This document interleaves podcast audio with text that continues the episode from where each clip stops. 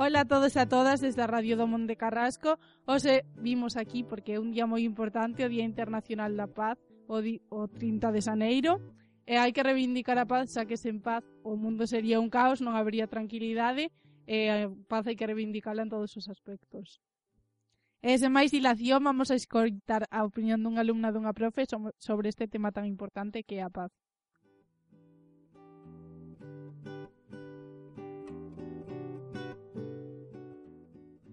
Hola, como te chamas? Eh, chamo Maroa.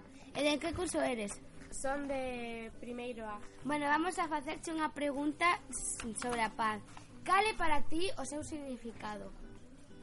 Eh, creo que o significado da paz é a armonía e a tranquilidade.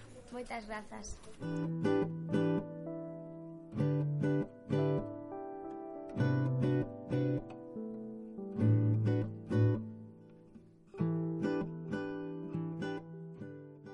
Hola, como te chamas? Paula, a profe de Bioloxía. Vale, vamos a facerche unha pregunta. Que problemas actuais da sociedade nos afectan máis? Pois eu creo que a mocidade lle está afectando moito eh, o machismo, as novas tecnoloxías, que moitas veces non nos deixan mirar o que é ao redor.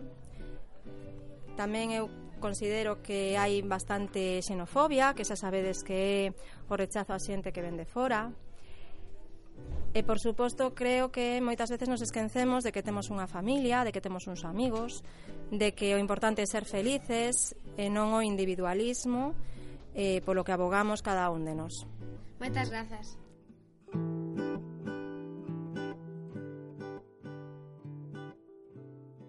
O acto no recreo comezou cunha actuación eh, feita por varios alumnos do centro como foron Isaac, Miguel Núñez, Miguel Santervás e Sara Martínez. Foi a, interpre a interpretación da canción Justo de Rosalén que fala sobre a memoria histórica e bueno, vamos a escoitar un pouco da opinión de Sara, a cantante, a ver que nos di. Cal é o significado da letra desta canción?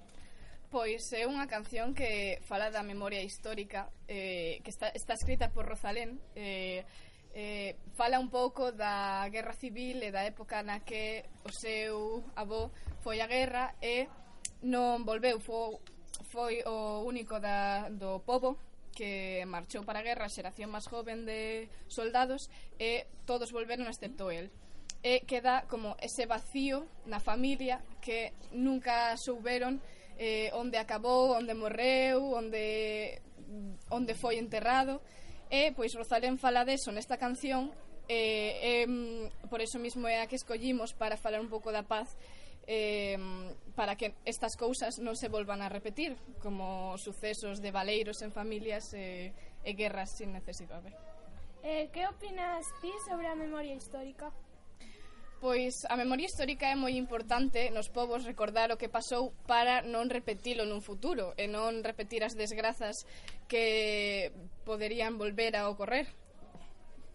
Deberíase reparar os erros do franquismo ou é mellor non dar non darlle voltas ao pasado?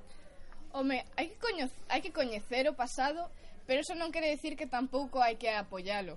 Eh, non hai necesidade tampouco hoxendía de remover no franquismo, pero é unha herida, como di Rosalén, que hai que remover, remexer para poder sanala. E por iso mismo mm, tampouco hai, de, hai que deixala no olvido. Ti crees que a música pode axudar a construir un mundo en paz? Moitísimo, porque a todos os seres humanos nos gusta a música, estamos moi ligadas a ela, é algo que nos aporta felicidade e un montón de emocións que van moi ligadas á paz. Grazas.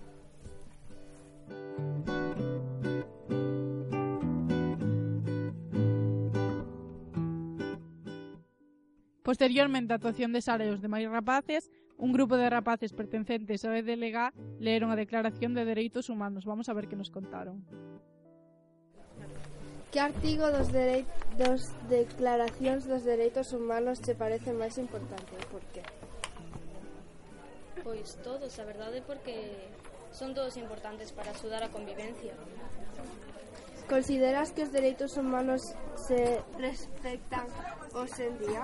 Non, a maioría das persoas pois pasa de asente, os esclaviza e a maioría das persoas non teñen moitos dereitos. Que podemos facer a xente moza para que se respete? Pois creo que eu que mm, todo eh, comeza agora nesta etapa que estamos no instituto e temos que facer algún tipo de mm, facer público este tipo de dereitos, saber o que poda facer a xente e o que non. De agora mesmo, facer campañas, cartéis, dende unha pequena cousa poderíamos chegar a cambiar o mundo. Ese que é ambicioso, pero bueno.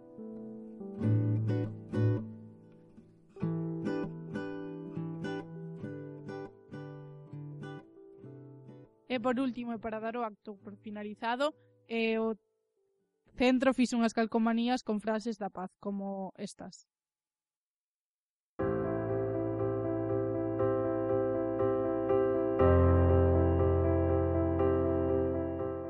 A paz é unha fermosa semente. Non a deixes morrer. A paz é o todo cando a paz está presente, notase xente.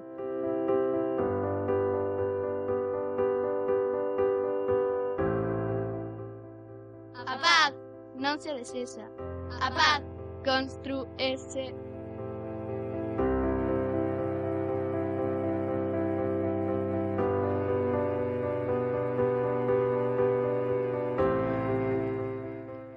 E para finalizar o programa de hoxe recordamos vos que non deixedes de escoitar a Radio do Monte Carrasco e que abace unha fermosa semente que non se pode deixar morrer. Ata pronto!